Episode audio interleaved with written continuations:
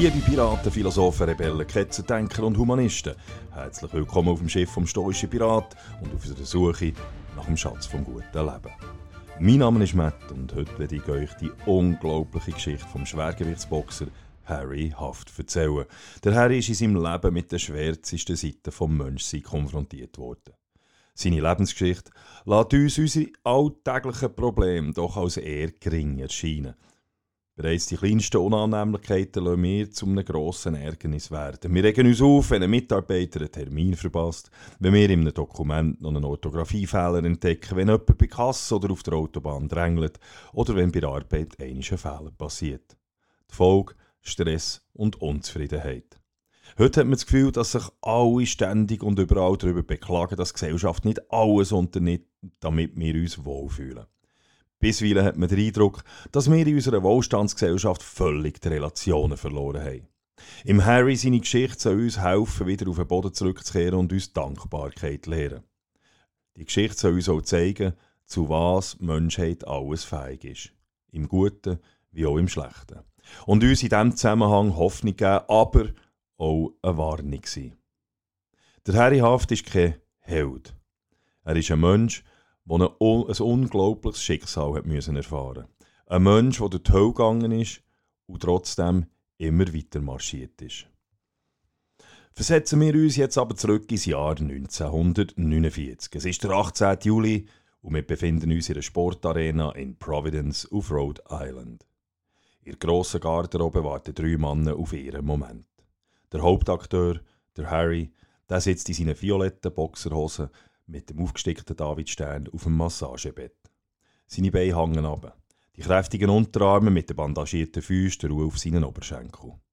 Die Augen hat er zu. Ein bisschen abseits kontrolliert der Cutman sein Material.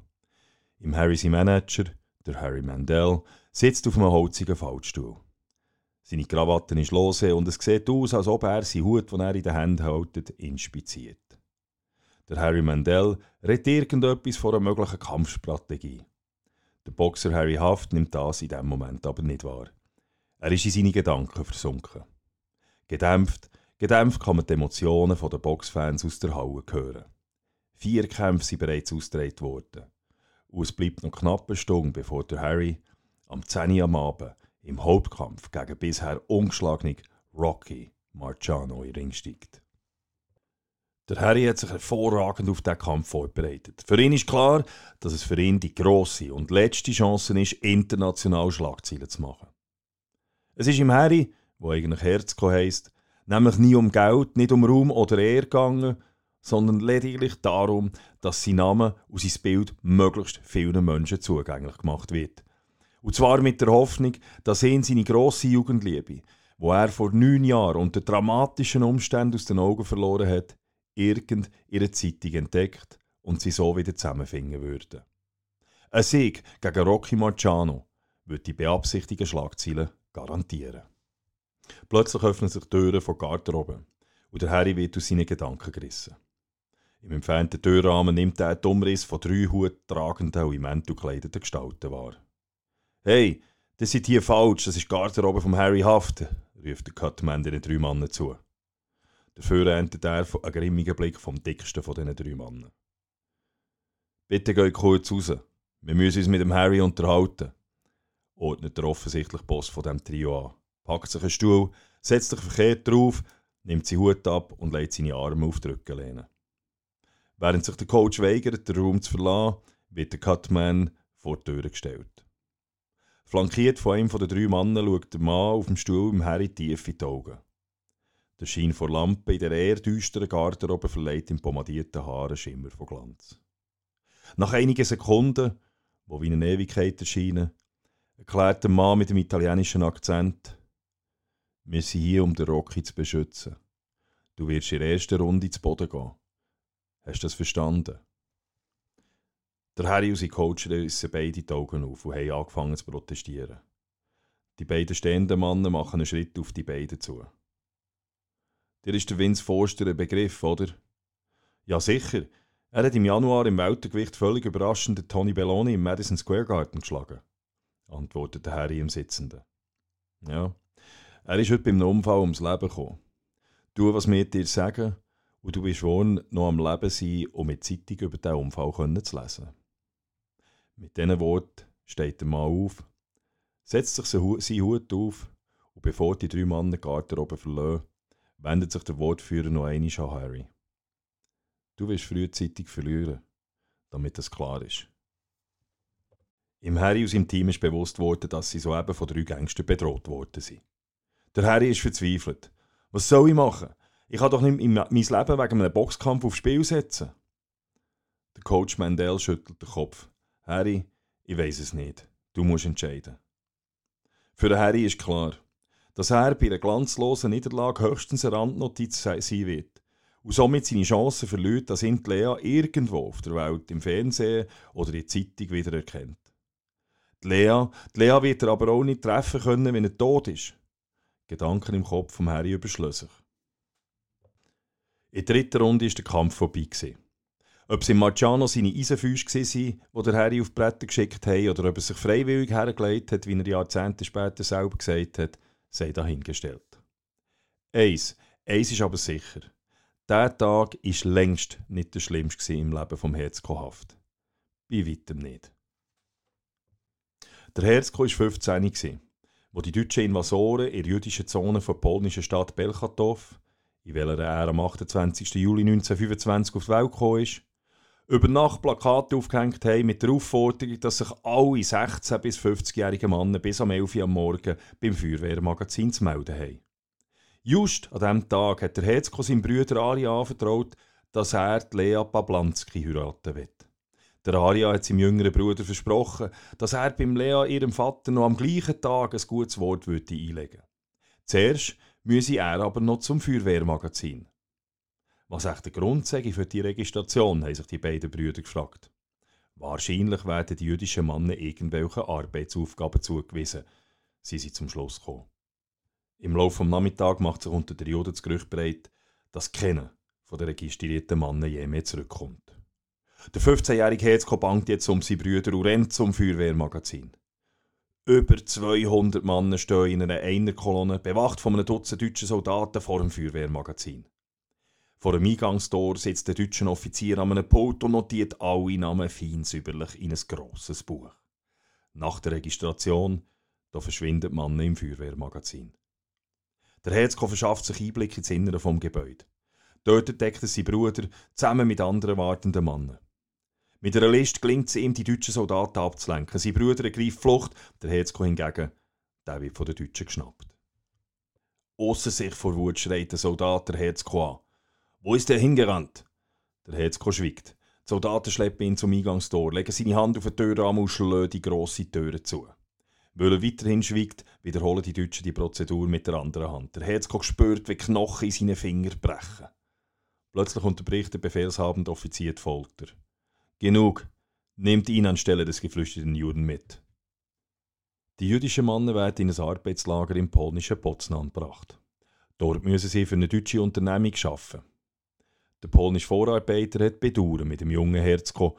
Wegen seiner gebrochenen Finger setzt er ihn relativ schonend ein. Ständig kommen Züge mit Waren an. Der Herzko muss beim Leeren der Züge helfen. Mit der Zeit fängt der Herzko an, für einen polnischen Vorarbeiter Waren aus den Zügen zu stellen. Das wiederum belohnt den Vorarbeiter mit Essen und anderen Privilegien. Es entwickelt sich eine Art freundschaftliche Beziehung zwischen den beiden Männern. Nach einigen Monaten ist der polnische Vorarbeiter sogar einverstanden, zusammen mit dem Herzko in dem seine Heimatstadt nach Belchatow zu fahren, um dort nach seiner Verlobten Ausschau zu halten. Mit einer schwarzen Limousine, die geschmückt war mit einer kleinen Hakenkreuzfahne auf dem Kotflügel, fahren die beiden von Potsdam nach Belchatow. Wo sie dort ankommen, verschrickt der Herzko. Der jüdische Sektor ist fast vollkommen verwaist. Nur einige alte, ausgehungerte und kranke Menschen scheinen noch dort zu leben. Als die beiden Männer in ihrem schwarzen Auto vor dem Haus vom Hetzko ihrer Schwester ankommen, können sie gerade noch beobachten, wie jüdische Kinder, Frauen und Männer auf drei Lastwagen verfrachtet werden. Der Hetzko sitzt wie gelähmt im Auto, wo er seine Schwester Brandel unter den Gefangenen entdeckt. Plötzlich rennt der Soldat mit einem Baby in den Armen aus dem Haus. Er probiert den anfahrenden Lastwagen zu erreichen, Der Soldat wirft das Baby dem Lastwagen entgegen, wo gestreckte Arme probieren, das Kind zu fangen. Das Baby knallt aber auf den Boden. Ein anderer Soldat tritt ohne Zögern zum schreienden Baby, zieht seine Pistole und schießt das Kleinkind, das zwischen ihren Beinen am Boden liegt.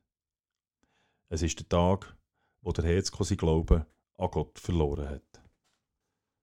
Zurück im Arbeitslager in Potsdam hat der 16-jährige Herzko weiterhin Waren für seine Vorarbeiter gestohlen. Doch er hat gespürt, dass er nicht mehr der gleiche Mensch ist. Erstmals in seinem jungen Leben ist er seiner eigenen Mortalität bewusst worden. Ein paar Monate sind vergangen, als die Zwangsarbeiter mitten in der Nacht aufgeweckt und in einen Gütermagen eingepfercht und auf eine mehrtägige Reise geschickt worden sind. Nach einem einmonatigen Aufenthalt im Konzentrationslager Stretzlin ist der Hetzko wieder in einen Güterwagen gesteckt worden. Beim Einsteigen wollten die Gefangenen wissen, woher der Reise ging. Zu deinem Grab, ist die kurze Antwort vom deutschen Soldat. In Auschwitz angekommen, ist im Herzko als erstes eine Num Nummer 144.738 auf den Unterarm tätowiert worden. Noch vor der ersten Nacht ist der Herzko zum Arbeitseinsatz ins Krematorium beordert worden. Haufenweise nackte, frisch vergasste Menschen sind Güterwegen dort hergebracht worden. Die Routine war wie folgt. Ein toter Erwachsener ist von zwei gefangenen Männern aufgehoben und in den Ofen geschossen worden. Kinderkörper hingegen mussten dort nur ein Gefangener behandelt werden. Und genau das war die Aufgabe vom 16-jährigen Herzko. Der Herzko musste die frisch, vergasten, toten, nackten Kinder in den Ofen fallen. Wo eines Tages ein Mithäftling einen psychischen Zusammenbruch hatte, ist der durch einen Aufseher auf die Stelle erschossen worden. Der Herzko und ein anderer Mann sind angewiesen worden, den Mann zu nehmen und in den Ofen zu fallen. Als sie ihn aufgelöpft haben, haben sie festgestellt, dass der Mann noch gelebt hat. Am Folgetag hat sich der Herzko geweigert, seine Arbeit im Krematorium wieder aufzunehmen.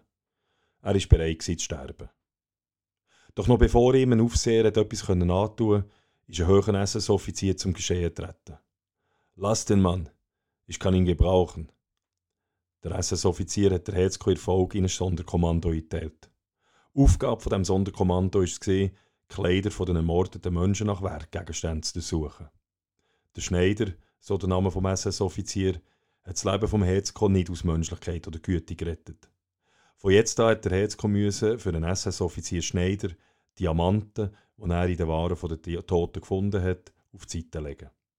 Als Gegenleistung versorgt ihn der Schneider fast täglich mit Essen. Mehrere Wochen verläuft die Diamantenoperation problemlos. Doch eines Tages wird das Diebesgut bei einer Inspektion unter dem Herzko im Bett entdeckt. Sofort wird er ins Strafkommando geschickt. Der Hetzko wird gefoltert und geschlagen. Wieder tritt der Schneider ins Bild. Dieser Mann gehört mir. Sofort hören die Schläge auf. Von jetzt an arbeitet der Hetzko in der Kohlemine, in der Kohlemine im Aussenlager Jawornsto. Rund eine Stunde von Auschwitz entfernt.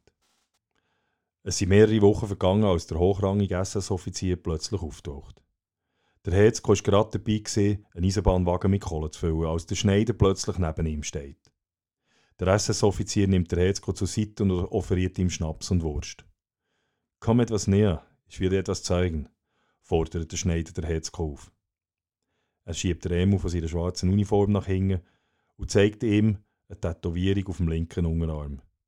Was bedeutet das? wollte der Hetzko wissen. Es ist meine Blutgruppe. Nur die Mitglieder der Waffen-SS haben das. Nach dem Krieg, da werden die Russen und Amerikaner nach Leuten wie mir suchen. Der Herzko versteht nicht, auf was der Schneider raus will. Er werde dafür sorgen, dass der Herzko im KZ überlebt, so der Schneider. Als Gegenleistung erwarte er, dass der Herzko nach dem Krieg sein Zeugen sei und bestätige, dass er nicht wie die anderen SS-Offiziere gesehen sei. Natürlich nimmt der Herzko das Angebot an. Der Schneider versorgt von jetzt an der Herzko mit Essen und schaut dazu, dass er gesund bleibt. Am Sonntagnachmittag besucht der Schneider der Herzko in seiner Baracke. Ich habe eine Überraschung für dich, eröffnet der Deutsch das Gespräch und reicht dem jungen Jod eine Flasche Schnaps. Ich werde dich zu einem Unterhalter machen. Von nun an wirst du am Sonntagabend Boxkämpfe im Offiziersquartier abhalten. Der Hetzko nimmt den Schluck aus der Flasche und macht sich keine weiteren Gedanken. Am nächsten Sonntag ist es so weit gesehen. Vor den Offiziersunterkünften ist ein behelfsmäßiger Ring aufgestellt worden. Eine Kapelle von jüdischen KZ-Insassen musste Musik machen und die SS-Offizier gesellten sich mit Wein und Essen um einen Ring. Der Schneider hat im Herzko erklärt, dass er drei bis vier Kämpfe pro Anlass gegen irgendeinen anderen Jod bestritten hätte. Als der erste Gegner in den Ring gebracht wird, ist der Herzko über dessen seine Erscheinung absolut schockiert. Vor ihm steht ein halbtotes Skelett von einem Mann. Sofort wird im Herzko klar, dass es hier nicht um einen fairen Kampf geht, sondern darum, dass ein Jod einen anderen Jod totschlägt. Schnell lernt der Herzko, wie er seine Gegner möglichst lang blutig kann schlagen ohne dass die sofort sterben. Je blutiger der Kampf, umso grösser die Freude bei den Zuschauern. Von jetzt an kämpft der Herzko jeden Sonntag gegen ein halbes Dutzend Todgeweihter. Die SS-Offizier geben im Herzko den Spitznamen das jüdische Tier. Insgesamt 75 jüdische Häftlinge hat der Herzko zum Spass von den SS-Offizier zu Tod geschlagen. In der Zwischenzeit ist das jüdische Tier auch über Auschwitz heraus bekannt worden. Es gäbe kein Jod, wo ihm gewachsen sei, hat sie SS-Kreise geheissen. Wo einige Generäle davon Wind bekommen haben, haben sie das genauer wissen. So ist am einem Sonntag ein französischer Jod durch General nach Auschwitz gebracht worden. Der grosse Franzose soll Schwergewichtsmeister sein, so das Gerücht. Während die SS-Generäle und die Gäste auf einen Franzosen gewettet haben, haben die SS-Offiziere aus Auschwitz ihr Geld auf ein Herz gesetzt. Für den Kampf sind auch die Frauen von den SS-Mannen eingeladen worden. Die Gefangenenkapelle ist vergrößert worden und der Ring verbessert. Wo der SS-Offizier Schneider in seiner schwarzen Uniform der Hetzko zum Ring begleitet hat, ist tosenden Applaus aus den Zuschauerrängen ertönt. Die beiden Generäle sind direkt am Ring gesessen. Mit ihren Zigarren und Likörgläser in der Hang sie sie einfach im Publikum ausmachen. Gewesen. Wie viele Runden der Kampf gehen würde, hat der Hetzko vom Schneider wissen. Bis einer von euch nicht mehr steht. Es war ein Kampf auf Leben und Tod. Bevor der Kampf angefangen hat, hat der Schneider im Herzko die Hand auf die Schulter gelegt und gesagt, wir zählen auf dich, Herzko. Es war das erste Mal, gewesen, dass der SS-Offizier Schneider der jüdische KZ-Häftling beim Namen genannt hat. Der Kampf, ja, der Kampf war eine regelrechte Schlacht. Der größere und geübtere Franzose hat von Beginn weg den Kampf dominiert. Der Herzko hat relativ rasch realisiert, dass er mit dem Franzosen Infight gehen muss, damit der seinen Vorteil von längerer Reichweite nicht kann ausnutzen kann. Statt sich durch den Franzosen durch den Ring zu jagen und Energie zu verlieren, positioniert sich der Herzko in Ringmitte. Dort gelingt es ihm, den Franzosen zunehmend in Nahkampf zu verwickeln. Mit jeder Runde fließt mehr Blut und die Gesichter der beiden Kämpfer verformen sich zunehmend. Irgendwann gelingt es ihm Harry, den Franzos in die Ringecke zu drängen und ihn dort mit einer nicht mehr stoppen wollenden Serie von Schlägen einzudecken. Wie ein Besessener drischt der Hetzko auf seinen Gegner ein und stoppt erst, wo der frontal mit blutüberströmtem Gesicht auf den Ringboden knallt. Tausende Jubel bricht los. Der Schneider springt in den Ring und hebt den Arm vom Hetzko in die Luft. Jubel und Applaus. Der Hetzko sieht nur noch verschwommen. Seine Augen vom, die Augen vom Sieger sind nämlich völlig zugeschwollen. Überall ist Blut. Während der Schneider in Ringecke im malträtierten Sieger mit Wasser das Gesicht abwäscht, ertönen plötzlich zwei Schüsse. Der Hetzko dreht sich um und sieht, wie der Franzose aus dem Ring geschleift wird. Als Belohnung für seinen Sieg hat sich der Hetzko Folge nicht mehr zum Arbeitseinsatz in die Mine melden in dieser Zeit ist auch zunehmend klar geworden, dass die Russen im Vormarsch sind. Das Näherrücken der Russen hat die Deutschen dazu veranlasst, die Häftlinge von Jawornzo in ein neues Lager zu bringen. Eingepferchte Güterwagen sind nach Flossenburg in Deutschland gebracht worden. Diejenigen, die die Reise überlebt haben, haben sofort gemerkt, dass das Konzentrationslager in Flossenburg ein reines Desaster ist. Es hat kaum zu essen und zu trinken. Und vor allem, vor allem hat es keine Arbeit gegeben. Und diese Tatsache, die hat bedeutet, dass es für die Deutschen eigentlich gar keinen Grund mehr gibt, die Häftlinge am Leben zu lassen. In Flossenburg hat es reinen Chaos geherrscht. Es ist nur noch um das eigene Überleben gegangen. Schwache Häftlinge und solche, die allein waren, in ständiger Gefahr ausgesetzt, dass sie in der Nacht durch Banden von hungrigen Insassen angegriffen werden. Einmal überwältigt, stürzen sich die Banden wie Geier über die Unglücklichen. Mit selbstfertigten Messer haben die Angreifer Fleischstücke aus den Körpern von ihren Opfern geschnitten und die unverzüglich verzehrt. In Flossenburg gibt es nicht einmal mehr das geringste Anzeichen von Humanismus. Geschehnisse im Lager in Nähe von tschechischen Grenzen erinnern an das Gemälde von Fra Angelico mit dem Titel Das jüngste Gericht. Auf diesem Bild aus dem Mittelalter verspeist der Satan die Verdammten bei lebendigem Leib.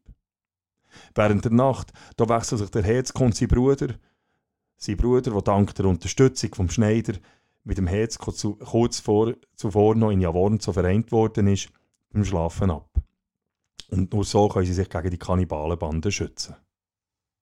Nur wenige Wochen vergehen, als die ersten Bom russischen Bomben auch in Flossenburg zu hören sind. Wieder werden die Häftlinge verladen. Am Ende der Zugfahrt werden die noch lebendigen KZ-Häftlinge auf einen Todesmarsch geschickt. Immer wieder hören die marschierenden Schüsse. Dann haben sie gewusst, dass einer, der nicht mehr mithalten konnte, ermordet worden ist. Als die Kolonne einem Waldstück nähert, packt der Herzko zusammen mit einem Kamerad Chance. Beide rennen los, über ein Feld in Richtung von schützenden Bäumen. Schüsse fallen. Sein Kamerad bricht beim Waldrand zusammen. Geistesgegenwärtig versteckt sich der Herzko in einem Fruchtbau. Die Deutschen finden ihn nicht. Zum ersten Mal seit vier Jahren ist er frei. Einige Tage irrt der Herzko im böhmischen Wald umher. Wo er am Regenfluss entlang geht, hört er einen Mann beim Singen.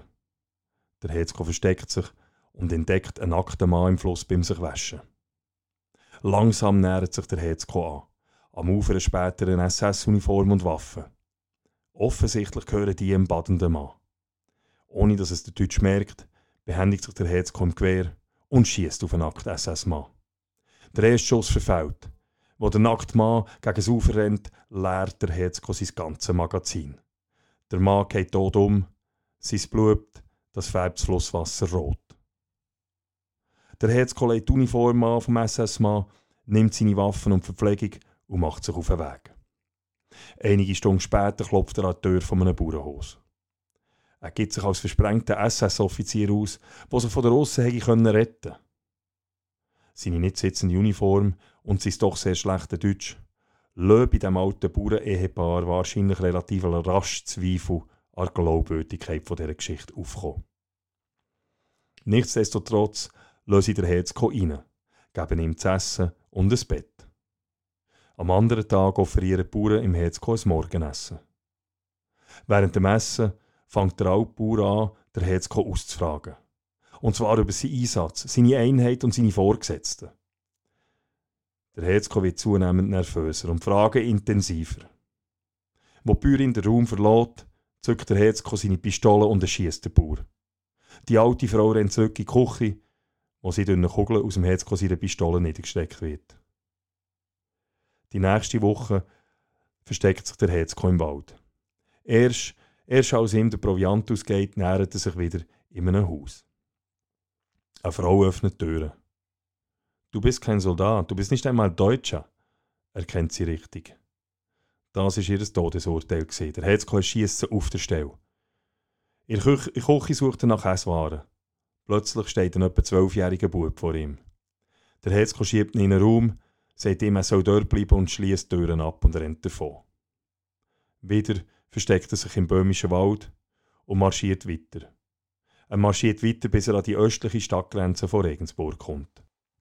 In einem verlassenen Haus findet er Unterschlupf. Am Morgen entdeckt er Soldaten vor dem Haus. Wo er die amerikanische Flagge erkennt, geht er mit erhobenen Armen raus auf die Straße, legt sich auf den Boden und zeichnet den Davidstern in Staub. Die Gruppe GIs nimmt der Herzko mit. Kurz darauf darf er in Straubing eine wunderschöne Villa beziehen. Vor seinen Augen hat die Amerikaner die Bewohnerin zusammen mit ihren kleinen Kindern auf die Straße geworfen. Sie sagen eine dreckige SS-Brut, begründen die US-Soldaten die Enteignung von diesem Haus. In Folge wandert der Herzko seine Villa auf Wunsch der Soldaten in eine Art Freudenhaus um, in welchem sich die GIs heimlich können vergnügen können. In wenigen Wochen ist der Herzko vom KZ-Häftling zum Flüchtling und jetzt zum Bordellbetreiber geworden. Der Bordellbetrieb der geht einige Wochen gut, bis die amerikanischen Offiziere Wind von dieser Operation bekommen. Die fehlbaren Soldaten und Unteroffiziere werden von einem Militärgericht gestellt und der Herzko der geht wieder seinen eigenen Weg. Von Straubing aus reist der Herzko mit dem Zug nach Lodz, um von dort weiter mit dem Bus nach Belchatow zu fahren. In seiner Heimatstadt erfahrt er, dass seine Verlobte, Lea, die Flucht mit Hilfe der polnischen Untergrundbewegung glückt ist. Das ist alles, was der Herzko herausfindet. Ende 1945 fällt der Herzog der Entscheid, in die USA auszuwandern. Noch bevor er Deutschland verlot, wird er von einem Bekannten davon überzeugt, an den jüdischen Boxmeisterschaften, die von der amerikanischen Armee in München organisiert werden, teilzunehmen. Vor tausenden begeisterten Soldaten gewinnt der Herzko im Januar 1946 sämtliche Kämpfe und bekommt vom General Lucius Clay, einem Architekt von Berliner Luftbrücke, eine Bronzestatue überreicht. Mit dieser Statue, Statue und sonst gar nichts im Gepäck, reist er im Frühsommer 1946 nach Amerika zu seinem Onkel Samuel Haft. Der jüdische Anwalt Heinz Zimmel, der sie von seinem Büro aus in Brooklyn die Immigrationspapier für den Herzko ausgefüllt hat, war ein grosser Sportfan. Als er vom Herzko seinem Exploit in München gehört hat, steckt der Umtreibung Zimmel die Geschichte in einem befreundeten Journalist. Bereits am folgenden Tag titelt Patterson Evening News Schwergewichtschampion aus Deutschland angekommen. Wenige Tage später stehen zwei elegante, aber finstere Gestalten vor dem Samuel Hafts im Haus. Mein Name ist Frank Palermo. Ich werde mit dem Herzko Haft reden.